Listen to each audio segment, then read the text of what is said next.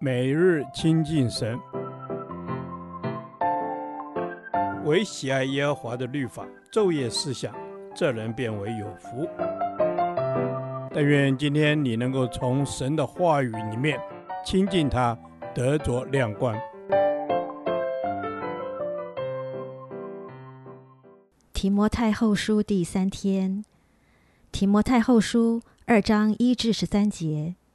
在主的恩典上刚强起来。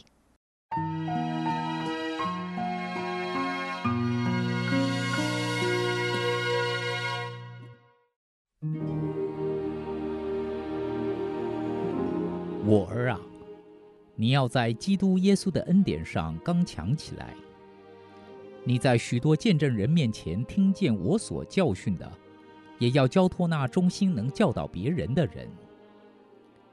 你要和我同受苦难，好像基督耶稣的精兵。凡在军中当兵的，不将事物缠身，好叫那招他当兵的人喜悦。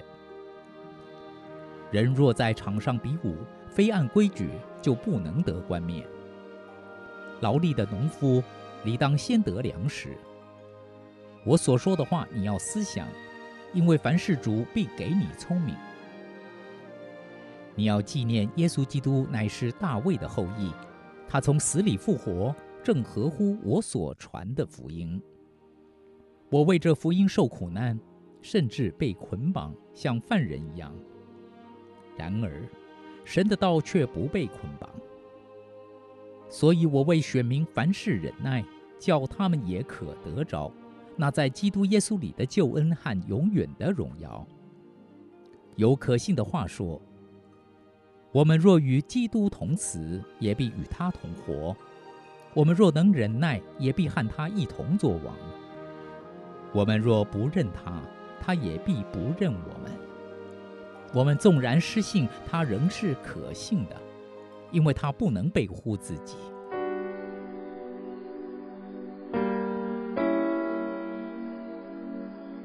在本章中，保罗谈到怎样在主基督耶稣的恩典上刚强起来，使主呼召我们的心意没有落空。一个人在苦难中警醒倚靠主是比较容易的，但是要在恩典中保持警醒，并能拥有一颗紧紧倚靠主的心，就不是一件容易的事了。在经文中，保罗提到，凡被基督耶稣呼召服侍主的人，可以具有以下四重身份：基督耶稣的精兵、运动员、农夫、无愧的工人。接下来我们要谈的课题是如何时刻谨守这四重身份，使自己不致闲懒不结果子，在主的恩典上刚强起来。今天我们只谈前三重身份：一、基督耶稣的精兵。凡是当兵的，就不能将事物缠身，要专心在主所交托的事工。另外，要无条件的顺服，不问理由的顺服长官的要求。最后，凡是当兵的，就要预备牺牲，因为只要打起仗来，就有伤亡。二、运动员，在场上比武的运动员，要按一定的规矩。不然就不能得着冠冕。规矩包括竞赛的规则，以及赛前锻炼、培训的要求，并遵守规定、自律等。按规矩意指服侍主、为主做见证，必须遵守某些条件，而不可随心所欲地去做。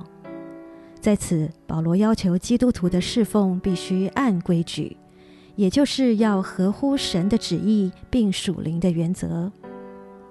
三、农夫，一个劳力的农夫是非常勤劳，而且具有忍耐等候的心，等待地里的禾苗成长，同时预备随时随地工作，不能等待。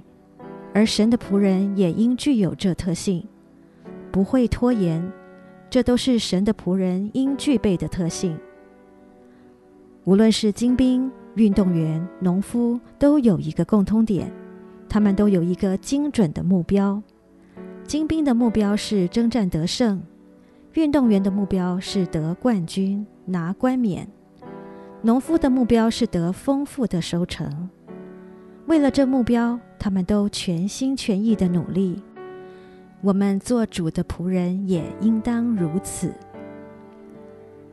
天赋上帝，求你帮助我在服侍时，要像精兵、运动员、农夫一样，全心全意的努力，做一个讨神喜悦的工人。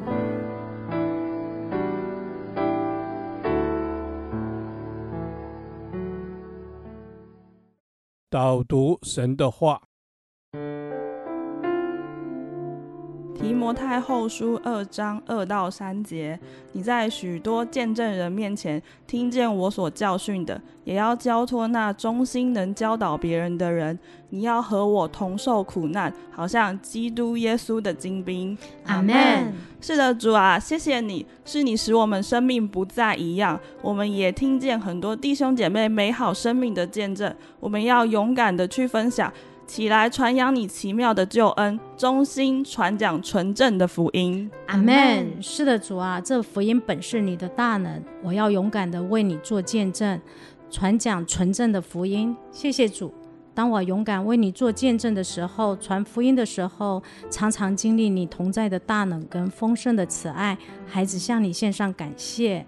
阿门，感谢赞美主，谢谢你给我满满的恩典，因着你的恩典和慈爱，使我们能够刚强壮胆。求主帮助我，能成为一个忠心、良善、能教导别人的人，做一个能传递意向的人。阿门。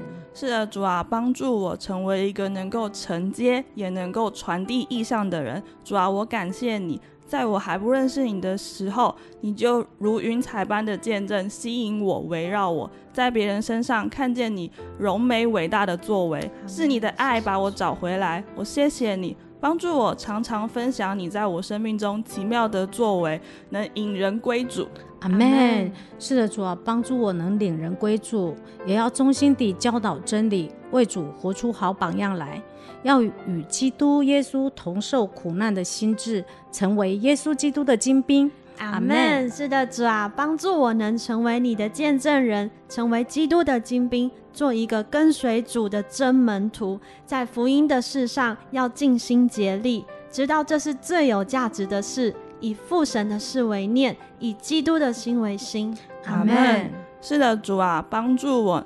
能天天以父神的事为念，以基督的心为心。我的价值从你而来，我受造奇妙可畏，是为了要荣耀你，帮助我成为那忠心能教导别人的人。我要与你同受苦难，我也必与你同得荣耀。祷告奉主耶稣基督的名，阿门。耶和华，你的话安定在天，直到永远。愿神祝福我们。